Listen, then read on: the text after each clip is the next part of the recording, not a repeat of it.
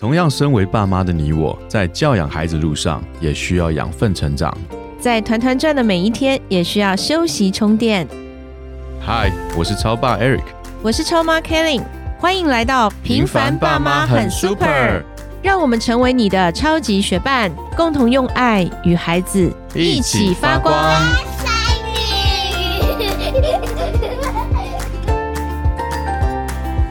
嗨，我是超爸 Eric。Hello，我是超妈 Kelly。欢迎又来到我们的节目。我要，我就是要。要什么啊？要？你有没有发现，孩子常常就是会很容易的，就是我现在就要。我们大人也常常会，我现在就要。就我想要的东西，我就是很想马马上上要，就对不对？iPhone 十五出了，你有没有？没有啊？因为你还不想要嘛。如果你想要的时候，也真的是我现在就要，对不对？嗯、不要讨论这个了。我觉得我对于我自己延缓满足，我自己是有规范的。我还算是蛮有规范的、啊你已经把我们礼物的名字讲出来了，对我还在铺梗呢，超爸。哎，这个那那不能让老师在旁边等太久吧？我们今天这集 同样邀请到了雷洛美雷老师到我们的节目当中，欢迎雷老师。雷老师好，你。好，你们好，谢谢各位。哎，大家应该才过了圣诞节嘛？哈，今天节目的播出是二十六号。嗯，好，对，大家圣诞节过得怎么样？很开心吧？这是一个感恩的节日，我觉得大家对于这个节目温暖，对啊，尤其是到年底了，嗯一整年其实不管过得怎么样，到了年底其实都是一个非常值得我们去回顾今天过得怎么样，到底学了些什么，有没有进步的一个时候。希望上一集大家听到，透过圣诞节把握这个机会，好好的带领你的孩子学习感恩。嗯希望在大家的家庭里面也都能够有一些成长跟收获。大家还记得在圣诞节前雷老师送我们的礼物吗？来超爸复习一下，你拿了哪五个礼物？拿了礼物不能忘记哦。要搭建彼此之间的感情账户。感情账户第一个礼物，嗯，第二个礼物是我必须要以终为始，要看到结果，然后想怎么就去开始。以终为始，第三个就是你不要去款待争吵这件事情。莫款待争吵，第四个，你要对于你的情绪要有所标签。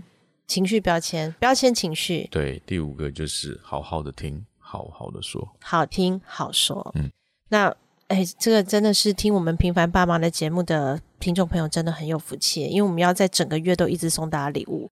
送了这个五个礼物之后，过了圣诞节，我们还继续送礼物。我们欢迎雷老师来跟我们分享第六个、第七个礼物，他要送什么给我们呢？第六个礼物是克制冲动，克制冲动在 EQ 里面其实都跟着延缓满足在一起的。那克制冲动就是说，我现在冲动想要做什么，我要把它克制，因为现在做的话会有后果。哎，所以你也要有以终为始的的想法 这。是有关联的，完全都有。OK，、那延缓满足呢？就说我现在生气，我打人、骂人、破坏东西，我才爽。就比如说开车，我生起气来，我就停下来，停到那人面前，从车子里面拿出一个棒球棍，然后我就开始砸玻璃，哎，我就爽啊。但是这些都有后果的，所以我们也要好好的想。那高 EQ 这个非常重要的能力，就是克制冲动、延缓满足。那大家都晓得那个棉花糖的测验，没有听过吗？复哦，习一下，好、这个太棒了！我跟你讲，四岁的小孩是就一个个进来，有那个隐形摄像机看着他，他就在他面前摆一颗棉花糖。是四岁小孩哦，就很想吃它，然后他就会说：“你想吃，你就可以吃。有这边有个铃，你按一下，你就可以吃下去。不然的话，你等五分钟，我就给你三颗，嗯，就多了两颗。这就要让他练习有没有办法克制冲动，有没有办法延缓满足。那你就看到那些摄像小孩很好玩，有的就在那边拍手啊，嗯东看西看啊，有的在那边就很想吃，那有的就这样去闻它，对啊，有的嗯还这样手手伸过去又收回来，伸过去又收回来，真的很好玩，各式各样的。所以对他们来讲，五分钟很长，是很痛苦。那有些孩子根本不管，一按就一口塞进去，没错，对，那这个是一个很重要的一个研究。那以前是 Stanford 大学，后来变哥伦比亚大学在研究。那这四岁的小孩全部都一直追踪，因为你从小懂得克制冲动、延缓满足的孩子，他以后长大，他各方面都比较成功。就像他吃东西，我们就不太容易肥胖。我每样东西我都要吃，我不能克制冲动，我也不能延缓满足。那或者是呢，我发脾气，是不是？我要克制冲动，延缓满足。我要回去想想看，我用什么方法，三个 F 的方法或者和平的方法跟人家沟通，那我就可以把这个问题解决。嗯我不要当场就骂人，就砸东西，都有后果嘛，哈。那再来呢，就是玩电视游戏或者玩电脑游戏，不管什么样的东西，你只要被它吸引住，你一直停不下来，那你要等啊。你现在要想玩，我们等功课做完了，我们再玩；等周末的时候，我再好好的玩，也不要担心爸爸妈妈在后面忽然间突击检查，或者晚上我要偷偷的开个小灯在玩。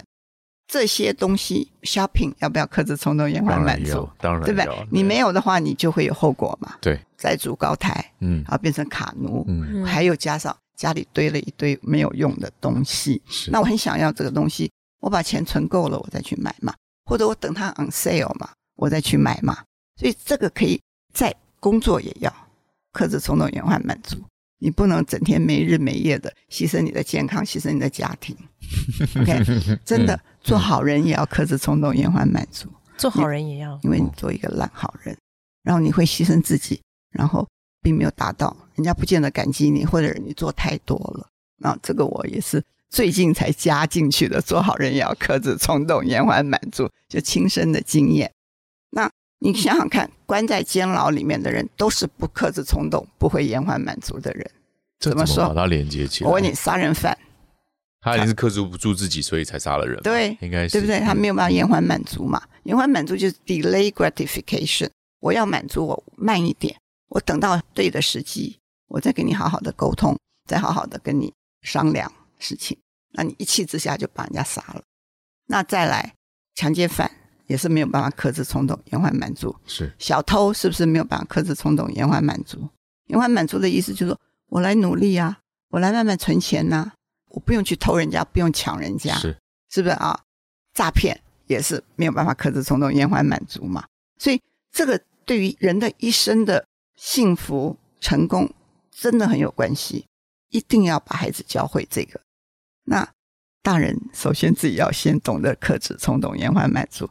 有些家里爸爸妈妈也是坑满谷的东西，那你怎么教孩子说你不要乱花钱？嗯你玩游戏的时候不要一直加码，一直去搞更高档的东西，他们也是花钱的。是买装备啊，买装备，让我嗯我的学生也跟我讲啊，我的孩子一看信用卡，charge 了八百块美金，我说那这个信用卡哪来的嘛？嗯是不是？就说我们不要给他那个环境，让他有这样的机会。那你从小要教。是那你假如说我今天不乱花钱，那我就可以累积我的财富啊是。然后等到我很需要一个东西，我再去买，或者等我赚够钱了。所以有一本书叫《不要急着吃棉花糖》，就是从这个来的。嗯。那我后来也在做 school board 的时候，有个同事，他当初跟他的双胞胎弟弟就是被测验的四岁的两个孩子，他就跟我讲，到现在还在访问他，他们一直在做跟进嘛。哦。嗯哎，后来换到另外大学在研究这个，就发觉克制冲动、延缓满足。你看他成绩一定比较好，OK。因为他会把功课做完了再去玩呐、是。然后这次没有好，他下次会把它补回来。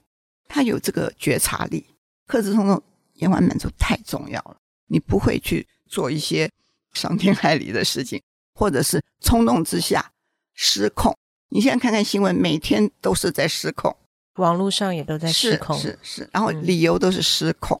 那你克制冲动、延缓满足也有啦，有在美国有那个 rage room，有一个发怒房，你可以进去尽量砸东西对对，对在一个很安全的方法。那我有时候也会生气，但是我因为很懂得以终为始，所以我要丢东西的时候，我一看，嗯，不能丢玻璃的，不能丢瓷器的，我就看了一个塑胶的。但是那塑胶里面装了水，我是从楼上要往，这是很早以前，从楼上往下丢。我说不行，等一下又是我要收拾，我就把水先倒掉，然后再丢下去。可是等到他想要再丢，他就已经不想没有那么气了，所以你就懂得自己去怎么嗯安抚自己嘛。嗯所以其实个 EQ 的能力啊，这是其中一个很重要的能力。嗯其实还有一个可以安抚自己情绪的能力。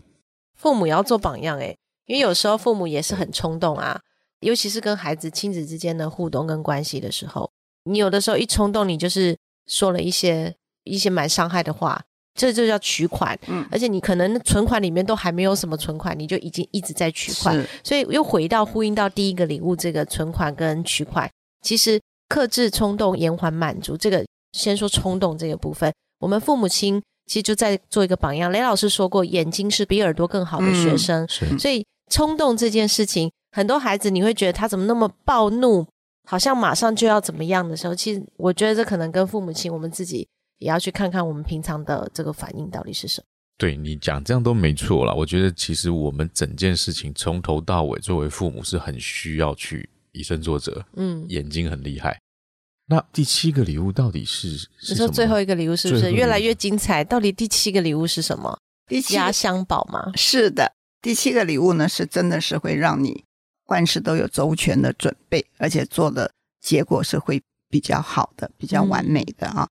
就是前一阵子开始就很流行的超前部署，卫福部超前部署，超前部是署，是，对。那后来所有的，我甚至看到那个看板在卖房子都是超前部署 啊对对。然后 Elon Musk 的妈妈写的书也是补习班超前部署也是啊哎，对 对。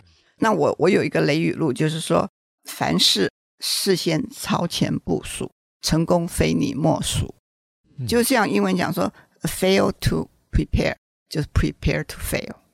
你没有去准备的时候，你就等于是准备要失败。哦，所以呢，超前部署真的很重要。其实我们平常我们都有在做，不知不觉的，像尤其家庭主妇，我今天出门，你看我带大包小包，就是因为我早上有一拖，中午有一拖，下午有在这边录音，晚上还有一拖，我要记得把所有东西都准备好，我就不会到时候说，哎，怎么没有带，忘了带，或者是哎怎么办，我少了一样东西。那比如说你请客，我请客我很重要的一件事情，我会把厕所的卫生纸多一卷拿出来。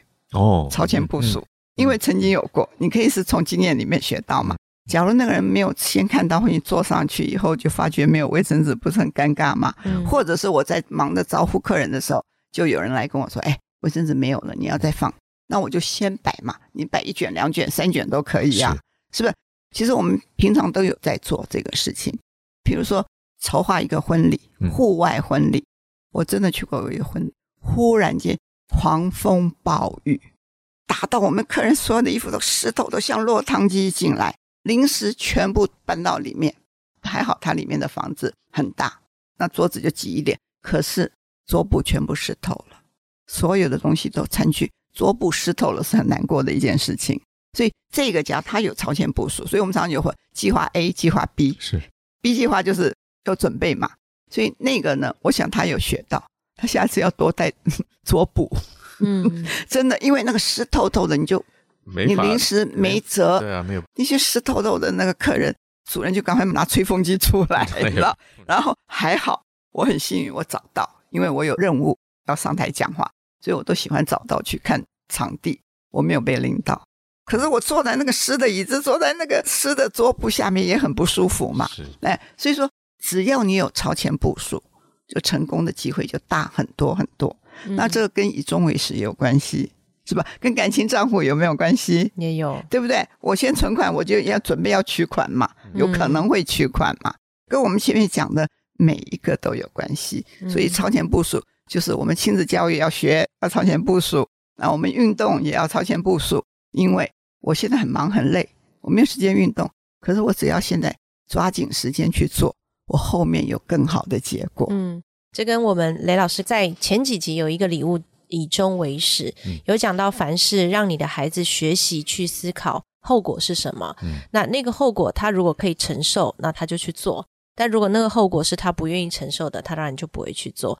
所以从小给孩子树立这样的观念。那最后这一集，最后这个礼物给大家这个超前部署的概念，它更多以正向的来看，就是我可以为了接下来会发生的事情，或是这跟我们以终为始的教养也有一点像对，但是很多东西我们都在一直重复说，它停留在一个口号啊，一个知识啊，它都是没有用的。你那卫生纸没准备就是没准备嘛，它是实际上就是没有。